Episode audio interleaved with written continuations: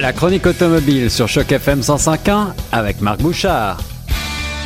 Vous écoutez Choc FM 105.1, ici Guillaume Laurin sur les ondes, ravi d'être avec vous et avec Marc Bouchard, notre spécialiste de l'automobile, chroniqueur un petit peu partout au Canada à la découverte de toutes les nouveautés du jour et aujourd'hui on va parler ensemble du Mitsubishi Outlander en version PHEV 2018. Alors bonjour Marc.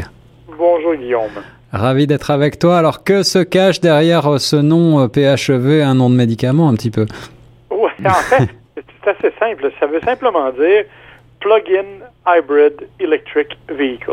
D'accord. Donc, en bon français, dans la langue de Molière, un, véhicule branchable électrique, c'est ça? Exactement. Donc, ce que ça veut dire, c'est qu'en fait, on le branche et il est capable de faire une partie euh, de, du transport avec un mode 100% électrique. D'accord. Pour le reste, ben, il devient un hybride, mais un hybride un peu plus sophistiqué parce que le, euh, le, le, moteur à essence, parce qu'évidemment, il y a un moteur à essence, vient contribuer à la recharge de la batterie. Donc, il agit un peu comme un générateur dans certaines conditions. D'accord. Alors, euh, on, le sait, euh, le, les, pour les gens qui ne sont pas passionnés d'automobile, mais qui s'intéressent à l'écologie, euh, la tendance de ces véhicules branchables monte en flèche et il y a beaucoup de, nouveaux acheteurs potentiels. sur, un gros véhicule comme ça, qu'est-ce que ça donne, Marc? Ben, En fait, c'est assez surprenant parce que ça se, ça se comporte assez bien, je dois l'avouer. Et ça fait quand même un excellent travail, même si la distance parcourue en mode 100% électrique est pas aussi longue qu'on pourrait l'espérer. Ah. Euh, en fait, elle n'est que de 35 km. Ah oui, en effet, c'est comme assez peu, hein, à peine le temps d'aller au travail. Exactement. Sauf que, euh, bon, comme je l'ai mentionné, ce qui est particulier de ce véhicule-là, c'est que, d'une part, il est doté de deux moteurs électriques, un à l'avant et un à l'arrière. Ah oui. Et ce que ça permet notamment, c'est d'avoir un système de rouage intégral électrique.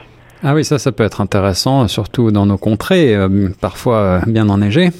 Effectivement. Alors ça, c'est ça donc, ça vient créer un attrait supplémentaire.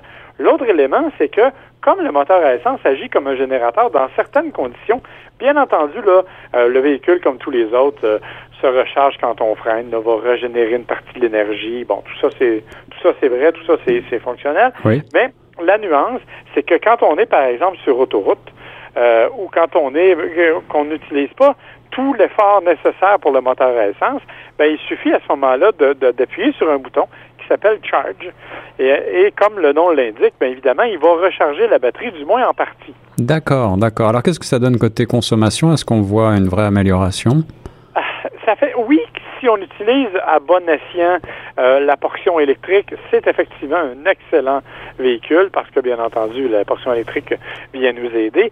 Là où il y a un problème, c'est à partir du moment où on tombe en mode essence seulement, au moment où la batterie est complètement vide, je suis désolé, euh, ben, c'est à ce moment-là, on tombe à 9 litres au 100 ou à peu près. 9 euh, litres au 100, ça, ça retombe dans des normes relativement correctes pour un véhicule de cette taille-là, quand même des normes correctes, mais on pourrait s'attendre à un peu moins mhm. euh, parce que justement, c'est un véhicule que l'on veut vert.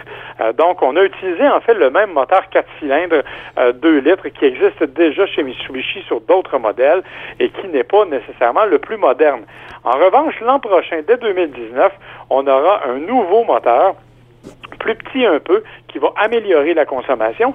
Et on va augmenter aussi la capacité de la batterie, qui pour le moment est à 12 000 kWh. Est à 12 000, est à 12 kWh, désolé. à 12 000, ça commence à devenir une génération. Une vraie, une vraie centrale nucléaire, là, à 12 000. Effectivement. Mais euh, donc à 12 kWh, elle va augmenter l'an prochain, ce qui devrait aussi augmenter l'autonomie électrique. Alors, euh, une évolution. Là.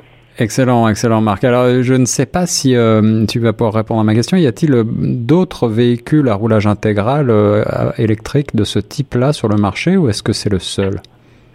Qu'il y en a d'autres, mais ça dépend de votre budget. parce que la Tesla Model X, qui est l'utilitaire sport, ah oui. est effectivement disponible en, en rouage intégral du point de vue utilitaire, mais il n'y a pas d'autres utilitaires qui ont le même type de principe. Alors, ce sont vraiment les seuls. Alors, évidemment, vous aurez compris qu'entre le Mitsubishi qui est à 43 000 jusqu'à 49 000 ou le Tesla Model X qui est plus à 180 000 on parle vraiment de deux, deux véhicules assez différents. C'est ça, on est dans un monde différent. Alors, 43 45 000 dollars, on se situe dans des tarifs euh, assez, assez comparables à ce qui se fait pour euh, des véhicules de ce, de cette taille-là, finalement, hein, Marc? Oui, en fait, c'est un petit peu plus cher parce qu'évidemment, le Outlander lui-même existe dans une version à essence traditionnelle. Oui. Il est beaucoup moins dispendieux. Euh, il est d'ailleurs à peu près similaire. Hein. La, différence, elle est euh, au niveau de certains éléments graphiques à l'extérieur et euh, au niveau de l'espace intérieur. Ben, on a retiré la troisième banquette pour laisser la place aux batteries. Donc, il n'y a pas beaucoup de, de, de différence à cet effet-là.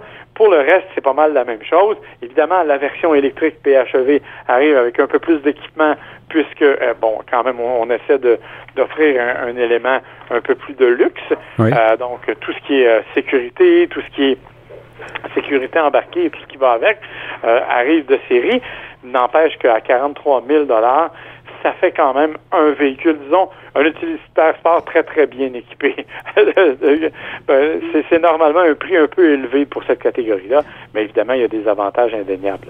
D'accord, eh bien, merci de nous avoir fait découvrir ce beau véhicule euh, vert, Marc, pour une fois, euh, dans la chronique automobile. Est-ce que euh, depuis, on, a, déjà parlé de cette alliance avec Renault et Nissan du constructeur Mitsubishi, est-ce que cela veut dire que la gamme va se renouveler comme ça petit à petit?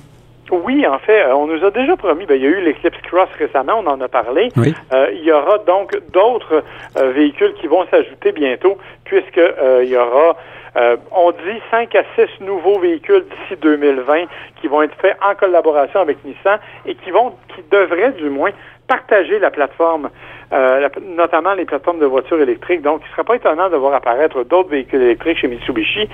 Euh, on verra ce que ça va donner cependant, puisque, bon, comme on le voit avec les autres manufacturiers, euh, les berlines sont en une espèce en voie de disparition. Donc, on ne sait pas trop ce que ça va donner du côté de Mitsubishi. Eh bien, on aura l'occasion d'en reparler. En tout cas, merci beaucoup, Marc Bouchard, sur Choc FM 105.1. Fait plaisir. Au revoir.